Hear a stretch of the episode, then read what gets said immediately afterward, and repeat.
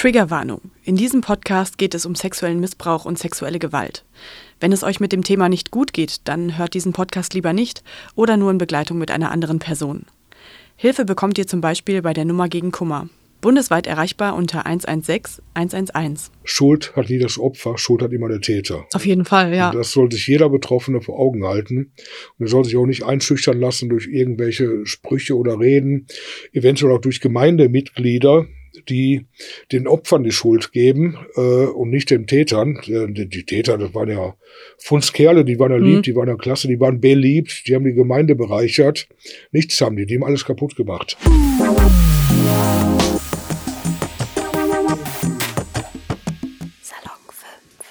Hallo zusammen, mein Name ist Bianca und in dieser Themenwoche beschäftigen wir uns mit Missbrauch, genauer gesagt mit Missbrauch in der katholischen Kirche.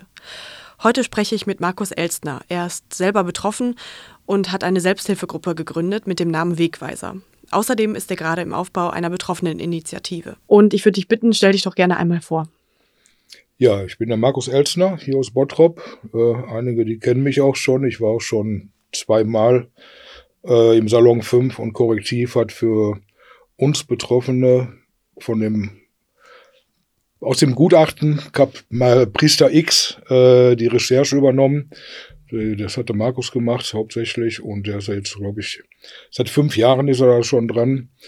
Und das hat er wirklich bis jetzt sehr gut gemacht und da wird mit Sicherheit noch einiges Interessantes hinterherkommen.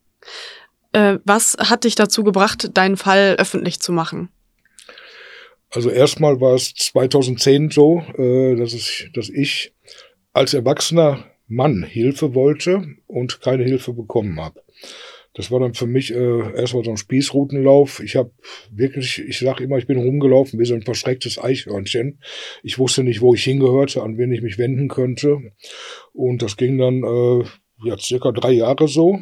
Und äh, nach Besuchen beim Oberbürgermeister und dem äh, Leiter des Gesundheitsamtes und verschiedenen Therapeuten im Bottrop äh, bin ich dann durch einen Hinweis von meinem Sachbearbeiter vom Jobcenter, bin ich dann äh, beim Paritätischen Wohlfahrtsverband gelandet, hier in Bottrop. Und ähm, also er hatte mich, er hat zu mir gesagt, äh, es gibt so Selbsthilfegruppen. Hast du davon schon mal was gehört? Dann habe ich noch so gesagt, ja, Selbsthilfegruppen. Man hat ja das Gefühl, die sitzen am Tisch und äh, rauchen sich ein Tütchen oder sowas. Also man nur vom Hören sagen ist man da irgendwie komplett falsch informiert. Und äh, da bin ich dann halt dahin. Die haben mich äh, halt beraten und aufgeklärt, was Selbsthilfegruppe überhaupt ist und wirklich ist. Und da es zu dem Thema hier noch keine gab, die einzige war in Berlin. Und mit denen stand ich auch in, in Kontakt. Äh, die haben mich auch weiterhin dann unterstützt, bis ich dann, also ich habe ja dann Aufgrund dieses Besuchs vom Paritätischen habe ich dann die erste Selbsthilfegruppe hier in unserem Kreis gegründet und äh, die aus Berlin von der Tauwettergruppe, die haben mich dabei noch unterstützt, telefonisch, mental und so, dass ich das auch machen kann, weil das war ja für mich absolutes Neuland. Und ähm, äh, so bin ich dann halt an die Öffentlichkeit gekommen. Das war erst die Selbsthilfegruppe und daraus entstanden dann kleine Veranstaltungen oder Demonstrationen und daraus wurde dann die größte Veranstaltung wahrscheinlich gegen Missbrauch, die es bisher gegeben hat. Da habe ich dann jedes Jahr eine in Bottrop von gemacht. Da habe ich dann hier den, den gesamten Berliner Platz gefüllt mit Spiel und Spaß, Spaß für Kinder und äh, vor allen Dingen Beratung und Aufklärung für die Eltern, um die zu sensibilisieren. Das war uns wichtig kam denn, also wie war denn der Anklang, als du diese Initiative dann gegründet hast? Kam, war da erstmal schleppender, äh, also ging es schleppend los oder war direkt ein großer Andrang da? Also erstmal war es keine Initiative, mhm. die gründen wir jetzt erst. Ach so, ja. Das war noch die Selbsthilfegruppe, die äh, zu der Zeit gegründet wurde. Und äh, äh, anfangs waren wir, glaube ich, drei Männchen oder vier. Äh, natürlich war der äh, das Verlangen für viele war da. Die wollten sprechen und wussten auch genauso wie ich nicht wohin. Und äh, da waren halt ein paar Männchen da. Und äh, das ging dann immer so, äh, mal kamen sie, dann kamen sie wieder nicht, dann kam auch ein neuer wieder bei und dann war der andere, aber einer von den anderen nicht mehr da. Und dann habe ich mir hinterher auch gedacht, äh, wieso habe ich eigentlich, wieso ist die Gruppe nur für Männer? Ähm, Anfangs habe ich gedacht, äh, du kannst nicht Männer und Frauen in einen Raum bringen. Wenn die Frau vom Mann vergewaltigt wurde oder auch umgekehrt, äh, die könnten sich die Schädel einschlagen. Also da habe ich zu dem Zeitpunkt noch Schiss gehabt. Und dann habe ich mir aber Gedanken gemacht, äh, vielleicht wollen die genau das Gleiche und vielleicht passt ja gerade das, nachdem ich dann auch in äh, Schabeutz bei einem äh, Bekannten war, der auch so eine Gruppe hatte, das war Netzwerk B und da habe ich dann auch gesehen, dass halt Männer und Frauen zusammen sind und äh, also muss das auch als Selbsthilfegruppe klappen, habe ich gedacht.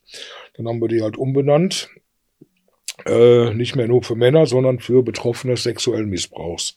Die war dann für alle.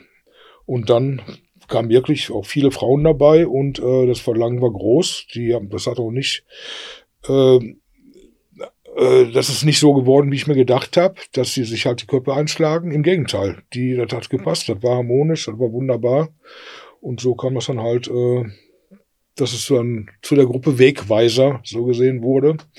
Und die wollen wir jetzt wieder zum Leben erwecken. Wegen Corona mussten wir alles auf Eis legen. Mhm. Da waren wir ja gezwungen zu. Aber ich habe mich äh, halt nicht komplett mumtot machen lassen. Also wir haben zwar nicht in eine Gruppe getroffen, aber ich habe dann Einzelgespräche gemacht, Einzeltreffen und auch viel am Telefon gemacht, äh, was auch wichtig war, weil das ist ja bekannt in der Corona-Zeit, wie viele da an ihre Grenzen kamen.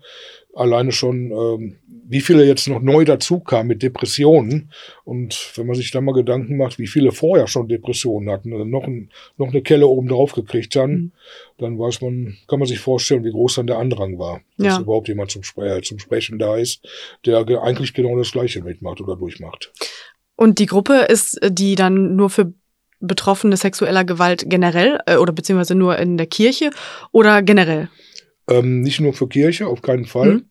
Mhm. Äh, weil das vergessen ja auch viele dabei. Man hört immer viel über Kirche, mhm. aber in Familien, in Sportvereinen, in ähm, ja, auch Heimen, Internaten, in Musikvereinen, Choren, Chören und so weiter.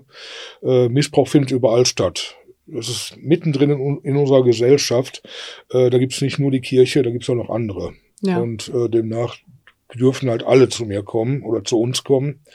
Äh, da machen wir halt, äh, da ziehen wir keine Grenzen. Wie gehst du denn damit um, dass der, ähm, dass der Missbrauch, also dein Fall vom Missbrauch, dass er offen öffentlich wurde? Und wie ist dein Umfeld denn da so damit umgegangen? Äh, also öffentlich wurde der, weil ich es wollte. Mhm. Äh, Anfangs natürlich nicht, da hätte ich mich am liebsten versteckt. Äh, ich habe das beim ersten Artikel habe ich mein Gesicht nicht in der Zeitung gezeigt. Ich war nicht auf dem Foto mit dabei. Äh, dass mein Name da stand in, der, in dem Artikel hat mir schon gereicht eigentlich bei der Gründung der Selbsthilfegruppe. Und äh, das kam halt wirklich durch die Staatsanwaltschaft. Äh, ich hatte mich ja bei der Polizei, hab ich, ich habe Anzeige erstattet. Dann kam die Staatsanwaltschaft auf mich zu. Der Staatsanwalt darf ich wahrscheinlich jetzt nicht beim Namen nennen, äh, der war aber wirklich gut mhm. und einfühlsam. Der hat mir also erklärt, dass es nicht immer in seiner Macht steht, er würde den Täter gerne noch bestrafen. Aber das steht nicht in seiner Macht nach deutschem Gesetz. Äh, muss er mir leider sagen, dass die Taten, die Straftaten verjährt sind. Und das war für mich der Auslöser. Das war, ich sage jetzt mal auf Deutsch. Wir sind ja hier im Bottrop und hier darf man so sprechen. Äh, das war für mich ein Schlag in der Fresse das, der Satz mit den Verjährungsfristen. Mhm. Und da habe ich, äh, da war ich ja schon mit dem Netz, Verein Netzwerk B zugange und äh, durch den äh, Initiator habe ich auch erst den Mut bekommen, auf die Straße zu gehen und laut zu werden. Mit ihm habe ich die, also mit seinen Hilfsmitteln habe ich die ersten Demonstrationen in Bottrop gemacht. Das waren zwei. Mhm. Und da habe ich wirklich gemerkt, die Leute kommen auf dich zu. Erst habe ich gedacht, ich habe mich ja total geschämt und dass mich, mich ja, darf ja keiner sehen. Und was denken die von mir, die, die mich kennen, äh, zeigen die ja mit dem Finger auf mich. Äh, also das war wirklich Angst und Scham, da kam alles aufeinander irgendwie. Und dann bei den kleinen Demos hier in der Stadt habe ich gemerkt, die Leute wollen was über das Thema erfahren, die wollen über sexuellen Missbrauch was hören, äh, die wollen, die wollen mit einbezogen werden, mhm. die wollen sensibilisiert werden.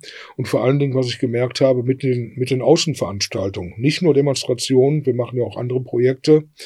Die Menschen, die kommen auf uns zu und da sind unwahrscheinlich viele bei, die selbst betroffen sind. Die sind froh, dass sie da draußen einen finden, der das Gleiche fühlt und das Gleiche durchgemacht hat, mit dem sie endlich mal sprechen können, mhm. auch das erste Mal sprechen können. Die haben vorher noch nie mit einem darüber gesprochen.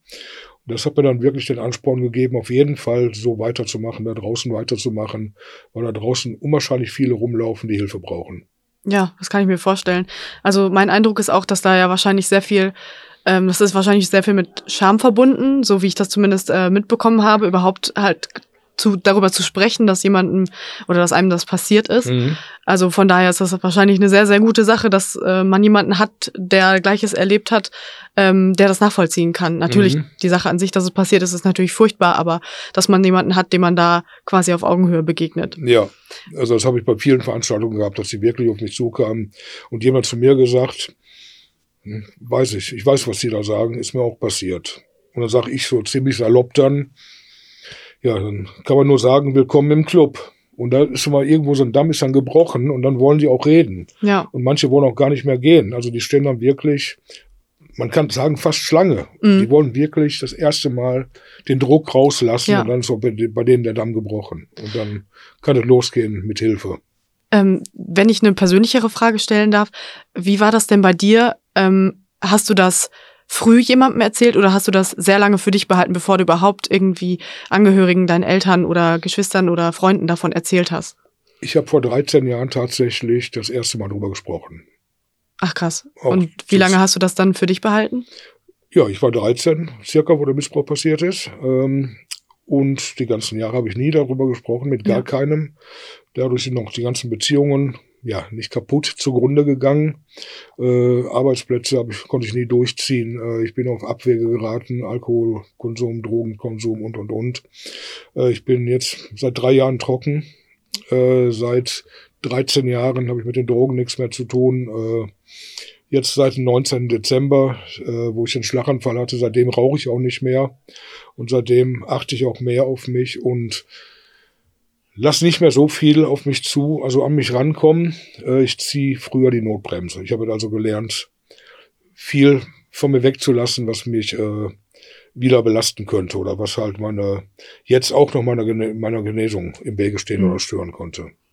War dir das bewusst, ähm, was dir passiert ist? Oder brauchtest du erstmal eine Zeit, um das zu realisieren? Also, dass du quasi Teil bist von dieser äh, von diesem ganzen System Missbrauch in der Kirche und was ja auch systematisch durch, ähm, durch Vorgesetzte von den Tätern halt äh, geschützt war. Also das ist mir wirklich erst äh, spät bewusst geworden. Äh, ich habe mein Leben lang damit verbracht, äh, das darf mir keiner ansehen, man darf sich auch nicht verplappern. Äh, früher in der Jugend, Kinder oder Jugendliche in der Pubertät sind grausam. Wenn das rausgekommen wäre, habe ich gedacht und die Angst davor gehabt. Die zeigen mit dem Finger auf mich und früher war es so, äh, wenn die gesagt haben, bäh, der ist schwul.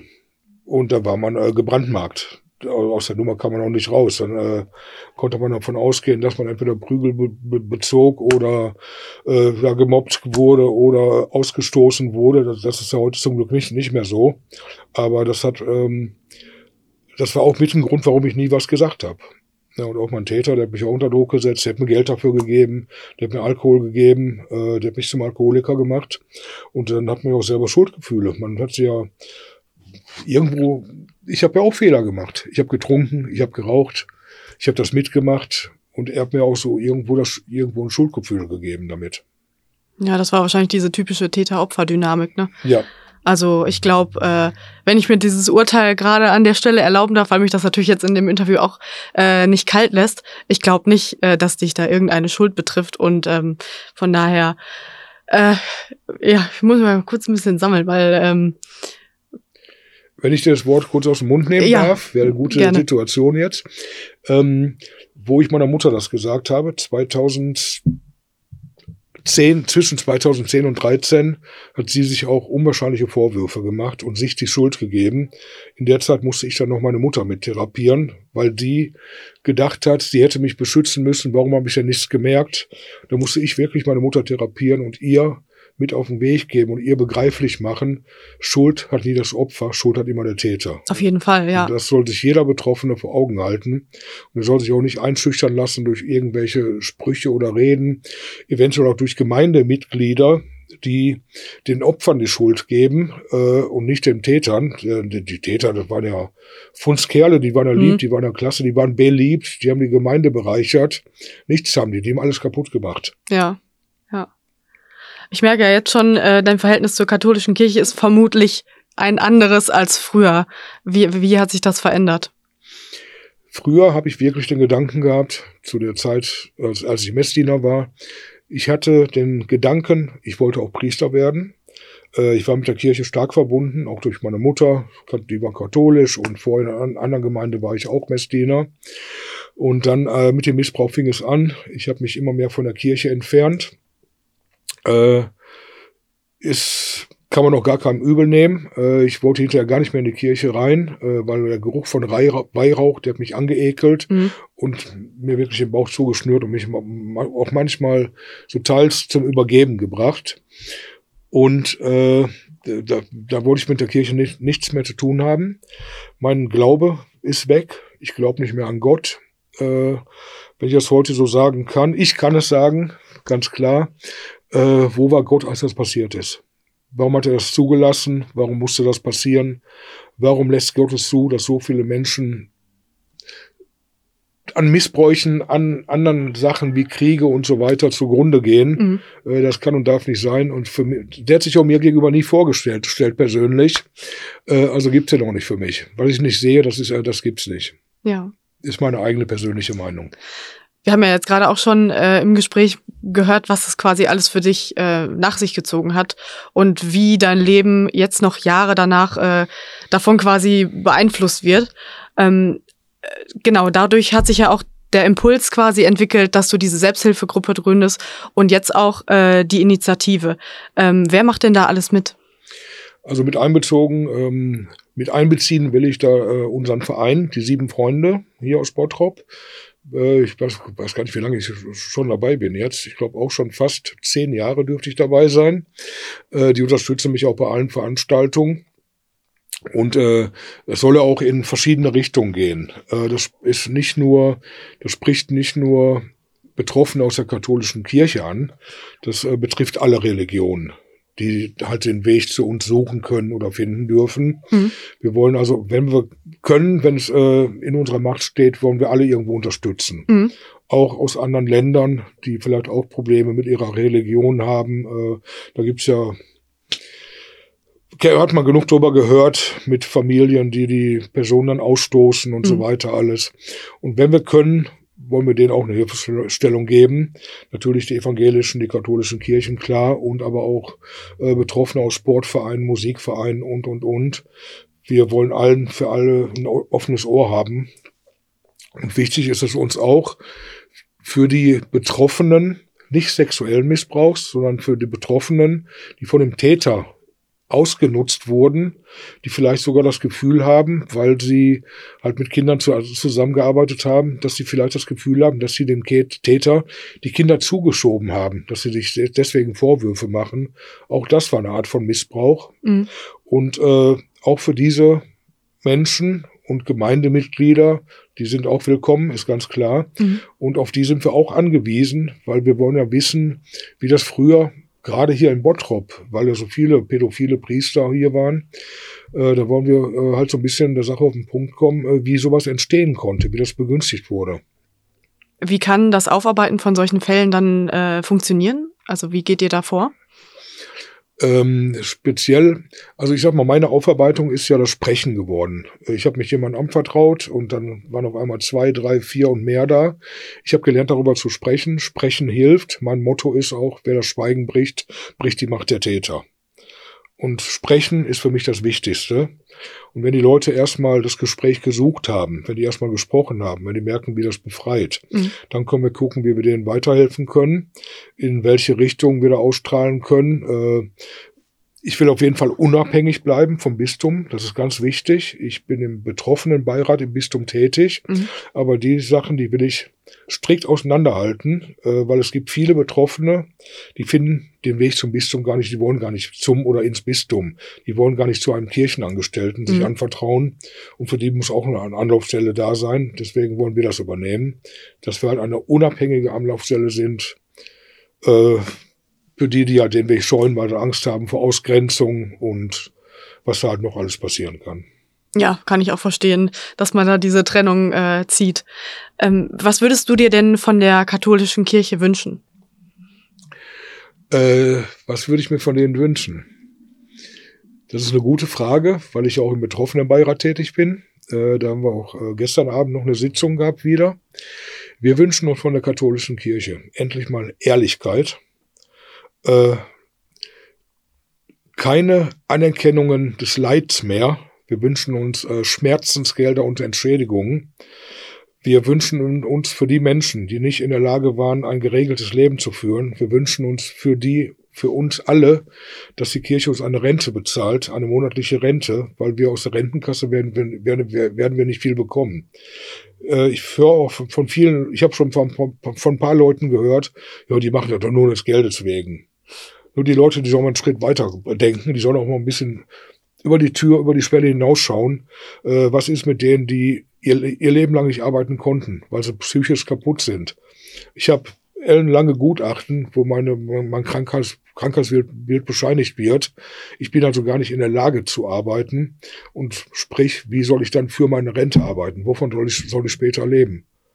Ich bin jetzt schon, das weiß ich jetzt schon, später auf Sozialhilfe, Grundsicherung oder Bürgergeld, wie es jetzt genannt wird, das Kind, kriegt ja immer wieder einen neuen Namen. Mhm. Äh, ich werde darauf angewiesen sein. Und wenn sich da nichts dran ändert oder nichts tut, äh, ich hoffe, die PET-Flaschen bleiben uns lange erhalten, dass auch noch später äh, viele von denen ihr kleines Einkommen so ein bisschen aufbessern können, in der Form, in der Form von tatsächlich Flaschen, Flaschen sammeln.